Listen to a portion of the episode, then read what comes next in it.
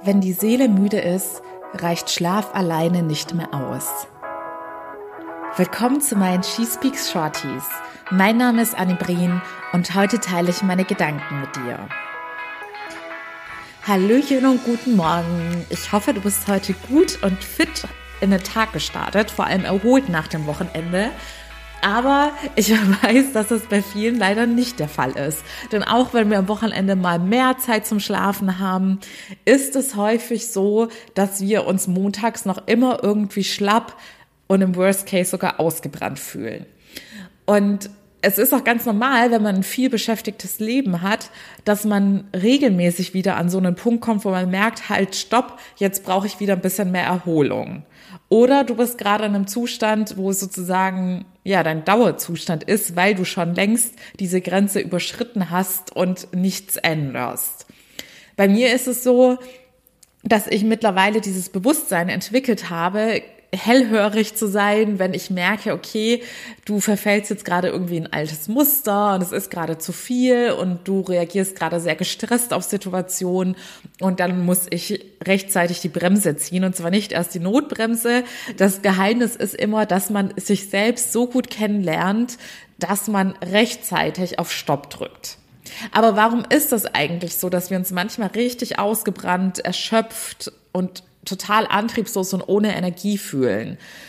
Also, es ist eigentlich ganz simpel. Es ist die Energiebilanz eine ganz einfache mathematische Rechnung.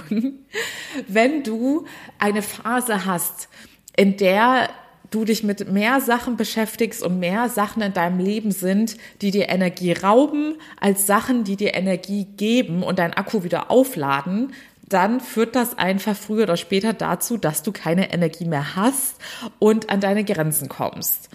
Und bei einem Burnout ist das halt, wie gesagt, ein etwas längerer Prozess, dass es sich immer weiter anstaut über eine Phase hinweg und immer mehr, äh, immer weniger Energie vorhanden ist und da die Leute immer noch nicht lernen, auf sich zu hören, selbst wenn der Körper uns schon Signale sendet.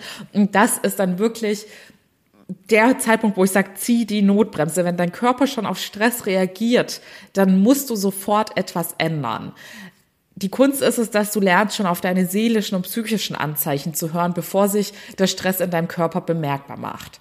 Und bei mir ist es so, es ist, wie gesagt, auch ich bin nicht davor geschützt, dass ich immer wieder in stressige Phasen reinkomme und dann merke, okay, das wird jetzt gerade zu viel. Ich muss jetzt wieder aktiv darauf achten, dass ich mehr Sachen in meinen Alltag einbaue, die mir Energie geben. Was übrigens auch noch ganz interessant ist, es ist gar nicht mal, die Energieräuber sozusagen müssen gar nicht mal, sagen wir mal, schlechte Dinge sein. Zum Beispiel, es muss nicht unbedingt ein ganz, ganz schlimmer Job sein oder toxische Personen in deinem Umfeld. Es kann auch sein, dass du, und so war es bei mir letztens der Fall, dass du eine Phase hast, in der du einfach sehr viel gibst und nicht so viel zurückbekommst. Also wenn zum Beispiel in deinem privaten Umfeld gerade eine Hochphase ist, dass zwei deiner engsten Freundinnen in einer schwierigen Phase sind, plus irgendwie in deiner Familie ist noch jemand krank, um den du dich kümmern musst, dann wird das bei dir eine Phase sein, in der du was Gutes machst und dich auch sozusagen mit guten Dingen beschäftigst, weil die Leute geben dir ja auch immer irgendwie Liebe und Dankbarkeit zurück, aber trotzdem bist du primär in der Rolle, in der du gibst und gibst und gibst. Und da neigen vor allem Frauen dazu, sehr schnell in eine aufopfernde Rolle zu verfallen und nicht mehr auf sich selbst und auf die eigenen Bedürfnisse zu achten.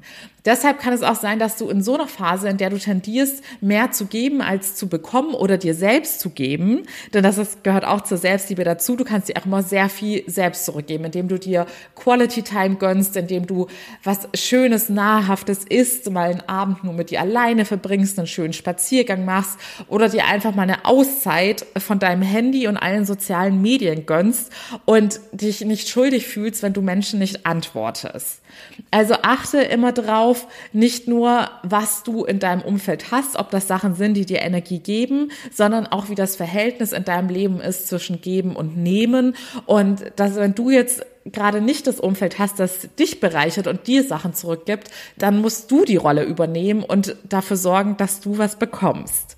So, ich hoffe, das war jetzt alles verständlich erklärt. Achte auf dein Energielevel und denke immer dran, je länger du es schleifen lässt und je länger du es zulässt, dass du in einer negativen Energiebilanz bist, desto größer ist der Schaden und desto länger wird es dauern, dich da wieder rauszuholen wenn du merkst, dass es bei dir jetzt schon längst zu spät ist und also nicht zu spät im Sinne von, man kann gar nichts mehr machen, aber zu spät im Sinne von, ich kann jetzt kurz eine Pause einlegen für einen Tag und danach ist alles wieder super und ich bin aufgeladen, dann melde dich gerne zu meinem kostenlosen Erstgespräch. Da stelle ich dir mein Coaching-Programm vor und da helfe ich dir, auch wenn du jetzt sagst, du bist gerade in einem komplett unzufriedenen Zustand ohne Energie deine Akkus wieder aufzuladen und vor allem dir das richtige Werkzeug mitzugeben, dass es in Zukunft nie wieder so weit kommen wird. So, jetzt klingelt es an meiner Tür. Zeit aufzuhören. Wir hören uns hoffentlich morgen wieder, ihr Lieben. Bis dahin alles Liebe, eure Annie.